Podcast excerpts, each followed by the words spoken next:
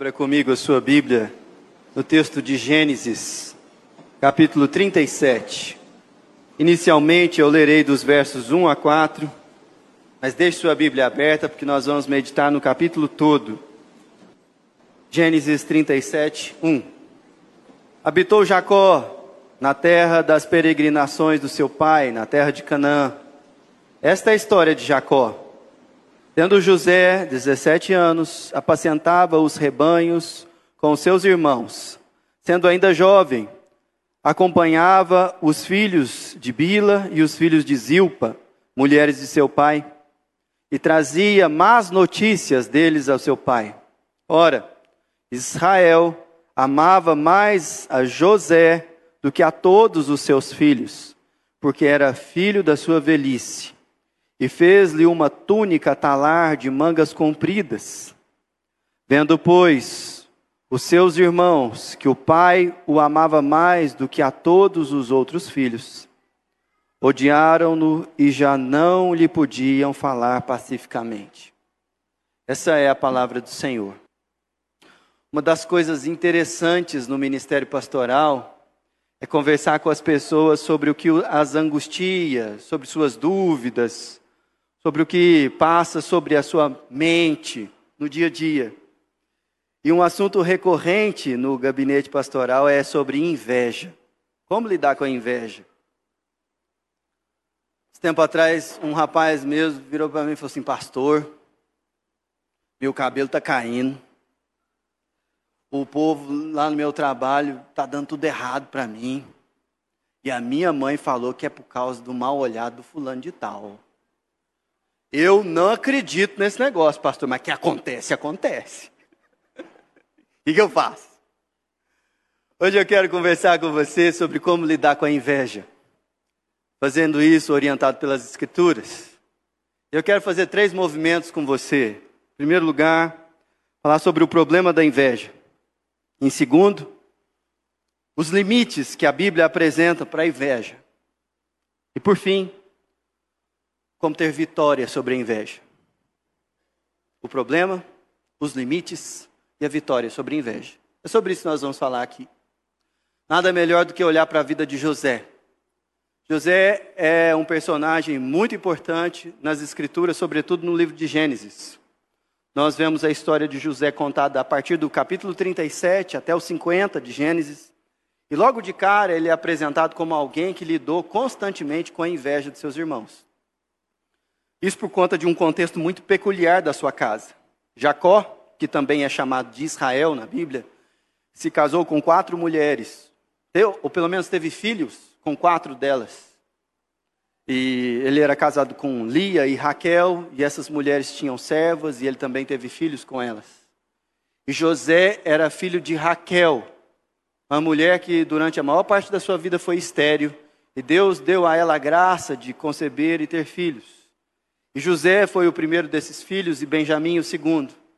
Só que quando José nasceu, ele já tinha dez irmãos. E ele foi, durante muito tempo, o filho mais novo. E o seu pai fez questão de sinalizá-lo como o filho mais amado, como está escrito no texto que nós acabamos de ler. E a coisa era tão séria que José não era somente um filho mais amado dentre os seus irmãos texto bíblico deixa claro que José era mais amado do que todos os seus irmãos. E o pai dele sinalizava isso de muitas maneiras. Uma delas foi muito icônica. Ele teceu, Jacó fez com as suas próprias mãos uma túnica talar, linda, maravilhosa, e entregou a José. E aquele era quase que um ícone, um símbolo desse amor, mas também era uma praga na vida daquele rapaz, porque dentre os seus irmãos ele era constantemente invejado por eles, e isso lhe custava muito caro. Acontece que José também não ajudava muito, que se você prestar atenção no texto, a partir do versículo 5, texto que nós não lemos, nós percebemos que José relata, e ele tem uma postura entre os seus irmãos e para com seu pai, muito complexa, que só agravava isso. A partir do verso 5, diz que ele teve dois sonhos: um relacionado à colheita de alguns feixes de trigo, e o outro relacionado às estrelas, o sol e a lua. E a interpretação mais natural desses sonhos é que o seu pai e os seus irmãos iriam servi-lo. E ele falava isso abertamente e repetia isso o tempo todo. O pai guardava essa questão no coração, mas os irmãos ficavam doidos com ele. E, e isso foi sendo cultivado, cultivado, até que certo dia, seus irmãos, apacentando as ovelhas de seu pai, longe de casa, tramaram o assassinato de José. E eles só não levaram cabo dessa, desse plano, porque Rubem, um dos irmãos de José, intercedeu e se colocou na, na defesa dele para que isso não acontecesse. Mas de fato, José foi vendido a mercadores midianitas e se tornou escravo no Egito. E você deve conhecer a história, é só continuar lendo aí os próximos capítulos. Mas uma coisa é fato: a partir da história de José, nós aprendemos muitas coisas sobre o que a Bíblia ensina a respeito da inveja. Eu gostaria de chamar a atenção para você, de, a sua atenção, em primeiro lugar, sobre o problema da inveja. Veja que o versículo de número 4 do texto que nós lemos diz o seguinte: Vendo, pois, os seus irmãos que o pai o amava mais do que a todos os outros filhos, odiaram-no e já não lhe podiam falar pacificamente. A inveja é apontada na Bíblia como pecado. E esse pecado é um pecado contra o amor, porque ela nos a inveja, ela nos corrói e nos direciona a uma postura de ódio. E isso é apresentado aqui no texto com muita clareza e repetidamente. Se não, veja você no verso de número 5 ali no finalzinho do verso. Por isso o odiavam ainda mais. E ainda na sequência, no versículo 8, o final do versículo 8. E com isso, tanto mais o odiavam por causa dos seus sonhos e das suas palavras. E ainda no versículo 11, dá uma olhada aí. Seus irmãos lhe tinham ciúmes. Inicialmente, a Bíblia fala que a inveja é pecado, porque ela é um pecado contra a lei de Deus que nos manda a amarmos o próximo como a nós mesmos. E aqui nós vemos os irmãos de José odiando o seu irmão em causa da inveja que estava no seu coração. Mas a inveja, ela é apontada na Bíblia não somente como um pecado contra o próximo, mas sobretudo, e mais importante, um pecado contra o amor a Deus, que nós devemos a Deus. Porque um coração invejoso, ele não somente é invejoso em relação à cobiça dos bens do próximo, isso é vedado no, no decálogo, não cobiçarás. Mas a inveja também é uma manifestação de ingratidão. E quando nós lemos as palavras do apóstolo Paulo no Novo Testamento, ele nos dá uma ordem: sejam agradecidos. E não há nada mais distante do que uma postura de gratidão em relação a Deus do que o coração invejoso. Porque o invejoso, ele olha para o corpo do outro, para os bens do outro, para o trabalho, para o rendimento, para a casa do outro, e ele murmura contra Deus e ele acusa Deus de ser injusto de não cuidar dele como cuida do outro. E a manifestação da cobiça, ela encontra ocasião quando nós idolatramos coisas e os nossos afetos são direcionados a elas, ao invés de serem direcionados ao único e verdadeiro Deus. É por isso que a inveja ela é não somente um pecado contra o próximo, mas ela é também um pecado contra Deus. E o problema da inveja na Bíblia não são somente as consequências sociais de um coração invejoso.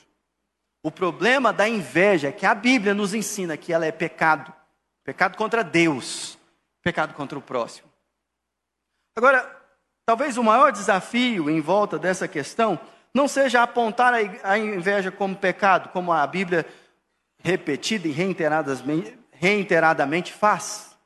Mas às vezes nós não percebemos exatamente qual é a consequência de um coração invejoso para o sujeito e para aqueles que são alvo da sua inveja.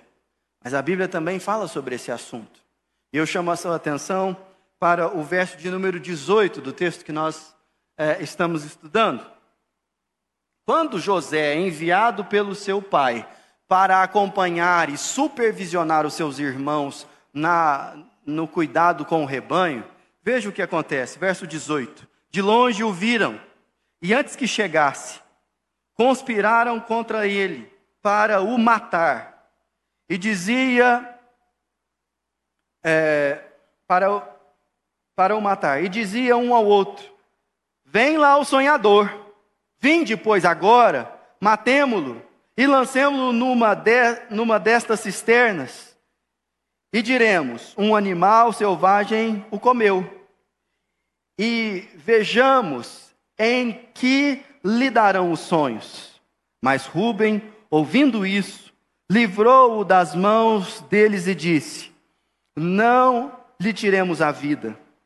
Também lhes disse Rubem: não derrameis sangue, lançai-o nesta cisterna que está no deserto, e não ponhais a mão sobre ele. Isto disse para o livrar deles, a fim de o restituir ao pai.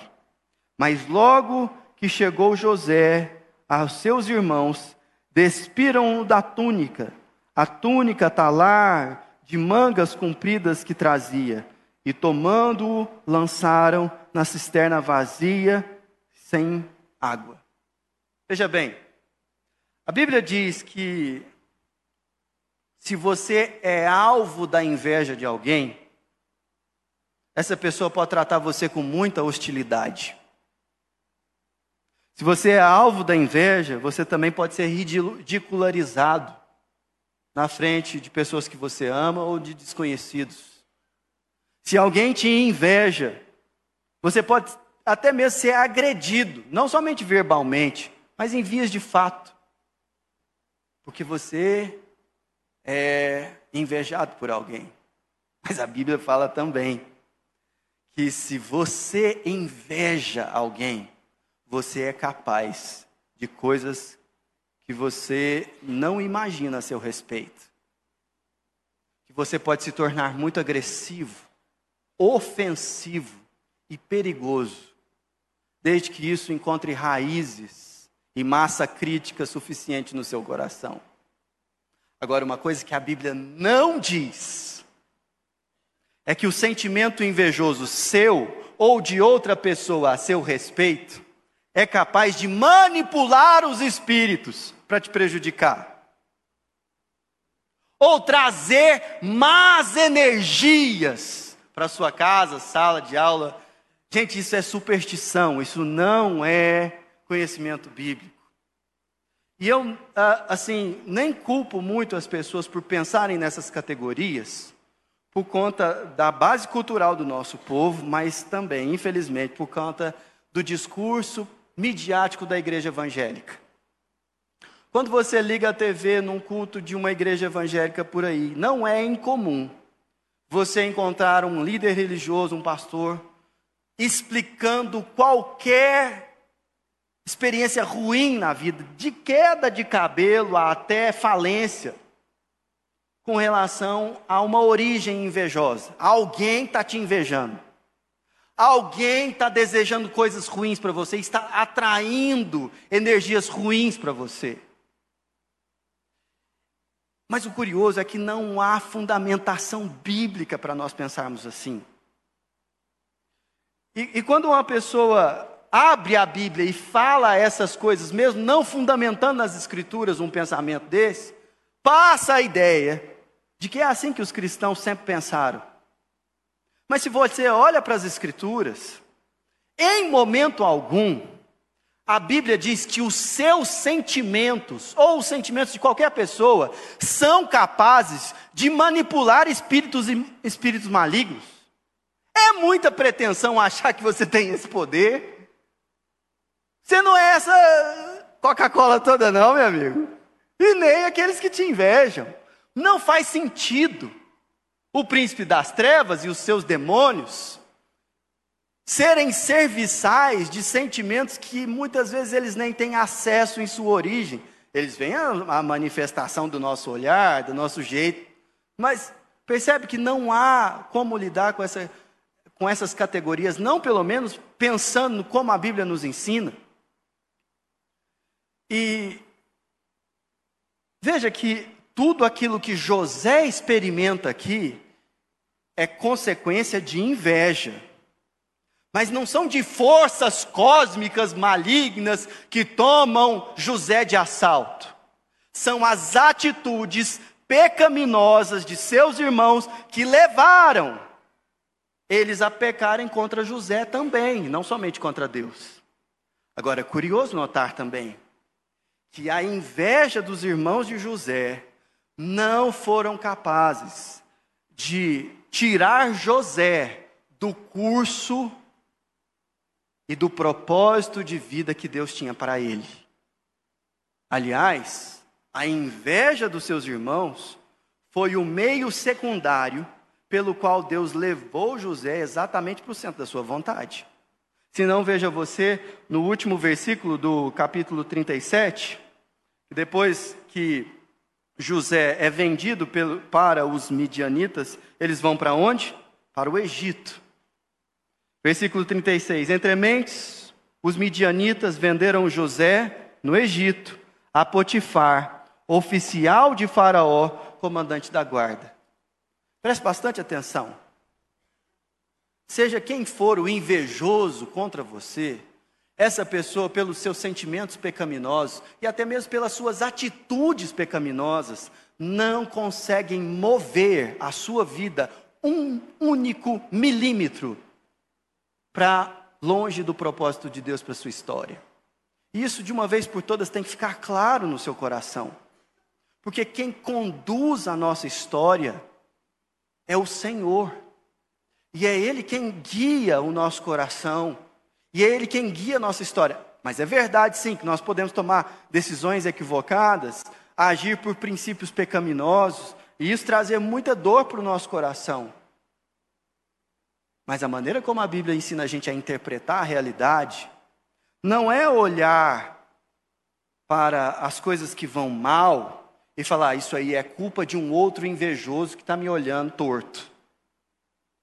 Eu preciso desfazer alguma coisa espiritual que está me impedindo de crescer. Aliás, é até cômodo pensar dessa maneira. Porque quando a gente está pensando nessas categorias, o problema não está nas minhas atitudes, não está na minha má administração, na minha má alimentação, na minha maneira equivocada de lidar com os recursos, por exemplo, com o tempo. Não. O problema é dos invejosos. É eles que eu tenho que caçar. Perceba que a Bíblia o tempo todo está nos chamando a analisarmos a nossa conduta e não o que os outros sentem a nosso respeito. Porque a inveja é apontada como fato e ela traz consequências terríveis. Mas não para os outros no sentido de manipulação espiritual, mas em nos fazer tentáveis a tomar decisões equivocadas, que vão nos fazer pecar contra o Pai e contra os seus filhos. E esse é o alerta mais eloquente que a Bíblia fala sobre, faz sobre esse assunto. Mas é curioso notar que uma pessoa que pensa que a inveja traz más energias, qual que é o movimento mais natural delas? Eu preciso me afastar de pessoas ruins e preciso blindar a minha vida desses que me olham torto. Agora, curiosamente, a Bíblia fala que a solução, a vitória sobre a inveja não está dentro de nós, e nem no movimento de recolhimento, mas em um irmão mais velho que nos proteja. Se não veja o que o texto diz sobre Rubens e sua postura em relação a José. Versículo 21 diz: Mas Rubem, ouvindo isso, livrou-o das mãos deles e disse: Não lhe tiremos a vida. Também lhes disse Rubem: Não derrameis sangue, lançai-o nessa cisterna que está no deserto, e não ponhais a mão sobre ele. E, e Rubem não é que ele queria atacar José, mas ele queria pelo menos tempo e uma oportunidade para fazer algo que estava no seu coração, que é isto disse para o livrar deles, a fim de o restituir ao pai. Não é que Rubem queria José na sua companhia, José feria muito o coração de Rubem também. Mas quando Rubem fez o que fez, ele fez por causa do pai. Assim, o meu coração está no coração do pai. E eu quero que o meu pai receba esse seu filho de volta. Bom, é curioso que, diante de pessoas invejosas, nós precisamos de outros que se coloquem no nosso lugar e saibam o que a experiência da inveja pode produzir e se compadeçam de nós. Você tem ideia do que significa diante de outras pessoas a sua roupa ser arrancada, como aconteceu com José aqui? O texto diz, no verso de número 26, mas logo que chegou José a seus irmãos, despiram-no da sua túnica. Você acha que foi suave? Você acha que diante de relacionamentos que são muito caros para você, pessoas da sua confiança, pessoas que você convive há muito tempo, por algumas poucas moedas de prata, essas pessoas trocarem você e a sua companhia? Porque se você olhar o verso de número 28, dá uma olhada. E passando os mercadores midianitas, os irmãos de José alcançaram e o tiraram da cisterna e o venderam por 20 ciclos de prata aos ismaelitas. E esses levaram José ao Egito. Diante de pessoas invejosas, nós precisamos de um irmão mais velho que se compadeça de nós e se coloque no nosso lugar, que queira fazer o que faz para nos restituir ao Pai, que saiba o que é a humilhação de ter suas roupas arrancadas, que saiba o que é ser traído por algumas moedas de prata. Mas nem eu nem você somos irmãos de Rubem. Mas nós sabemos que Deus enviou o seu Filho ao mundo para se colocar no nosso lugar em relação ao pecado dos outros e em relação ao nosso pecado.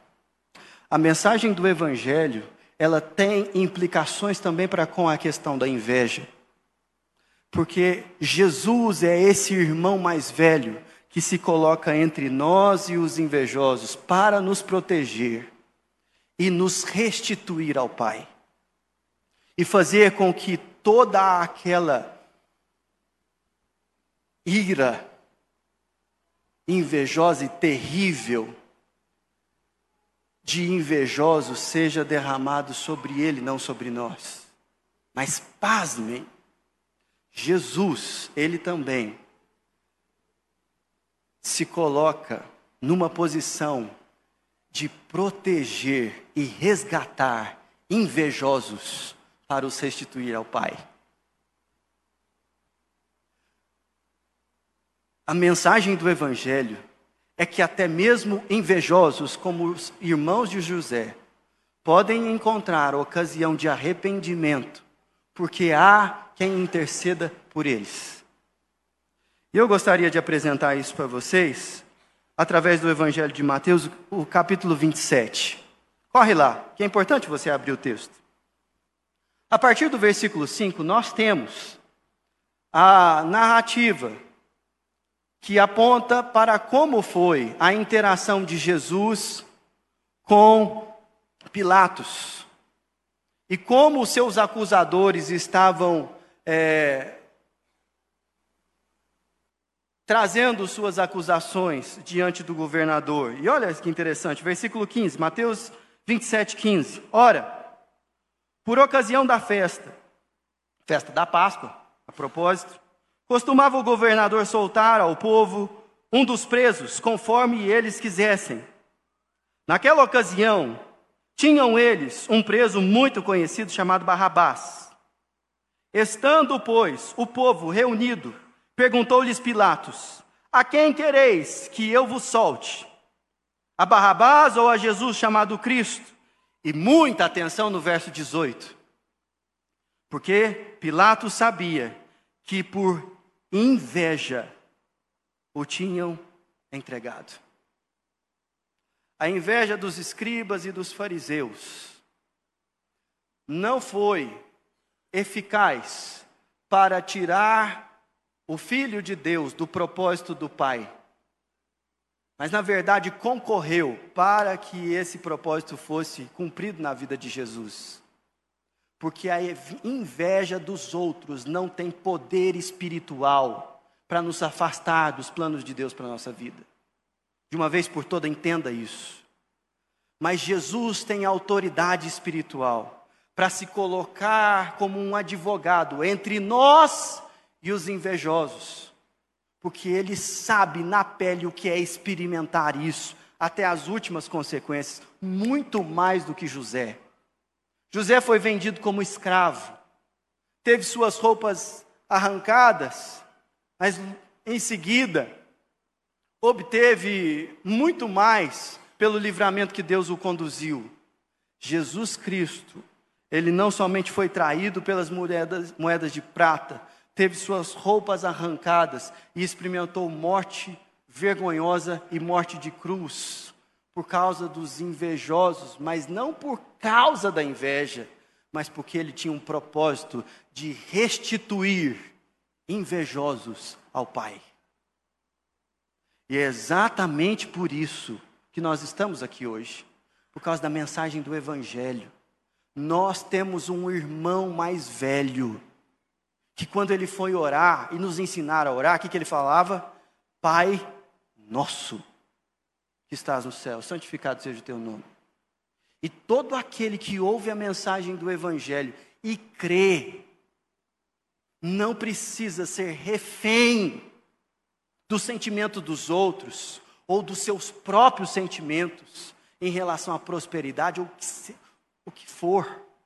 Mas se você se render a Cristo, você será restituído ao Pai. E isso vai mudar a sua história. Essa é a mensagem do Evangelho. É por isso que a mensagem de José e dos seus irmãos está lá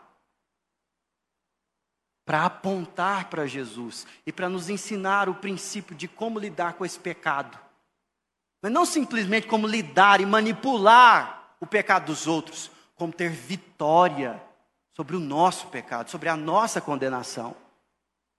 Por isso eu gostaria de encerrar aplicando essa palavra em algumas direções. E a primeira delas é a seguinte: rejeite toda superstição a respeito da inveja dos outros. A inveja pode fazer pessoas pecarem contra você mas a inveja delas não pode fazer você crer numa mentira. E de uma vez por todas, entenda que nós somos o povo da palavra revelada e que lê a realidade a partir do prisma da palavra. E a palavra diz que a, a inveja é pecado, mas ela não tem poder espiritual de nos subjugar a uma condição miserável ou a uma postura compulsória de pecado, desde que nós nos entreguemos a Jesus. Em segundo lugar, tome cuidado com a inveja. Sua, em relação aos outros. Porque você pode não admitir, mas eu e você somos tão susceptíveis à inveja quanto aos seus principais desafetos. Ah, e eu quero apontar algumas, alguns parâmetros aqui para você identificar a inveja no seu coração. Em primeiro lugar, preste bastante atenção na maledicência. Geralmente você fala mal de pessoas que você inveja. Não, de jeito nenhum. É sim. Te incomoda. Não necessariamente que você fale mal daquilo que lhe causa inveja. Mas deixa eu te explicar como é que funciona. O sujeito é magro e tem um corpo atlético. Aí você fala mal da maneira como ele lida com o trabalho dele, entendeu? Não é que você está falando mal daquilo que você inveja nele, você está falando mal de outra coisa. Mas a sua disposição à maledicência é muito impulsionada porque você cobiça algo que ele tem e você não tem. Isso é pecado. Toma muito cuidado com isso. Outra coisa, não somente a maledicência, mas a hostilidade, sobretudo quando ela se manifesta de, de uma forma meio gratuita. Sabe aquele papo assim, hum, não fui com a cara dele, não fui com a cara dela, hum, esquisita, né? Deixa eu te falar. É bem provável que com relação a essa pessoa, Seja por causa do carro, do telefone, da, do tanto que ele viaja, do que, que ele posta. É possível que você esteja sendo tentado a uma hostilidade gratuita. Não que você tenha discernimento disso, mas porque em algum aspecto você o inveja, que você a inveja. E sua atenção tem que ser direcionada, sua energia tem que ser direcionada a combater isso. Sabe por quê? Não que você vá trazer energias ruins para essa pessoa. É porque cultivado no seu coração esse tipo de sentimento pode fazer você agir como alguém que não conhece a Deus, como alguém que não faz parte da família da aliança, como alguém que não tem uma ordem de amar essa pessoa, como alguém que foi redimido da inveja. Isso é um grande problema.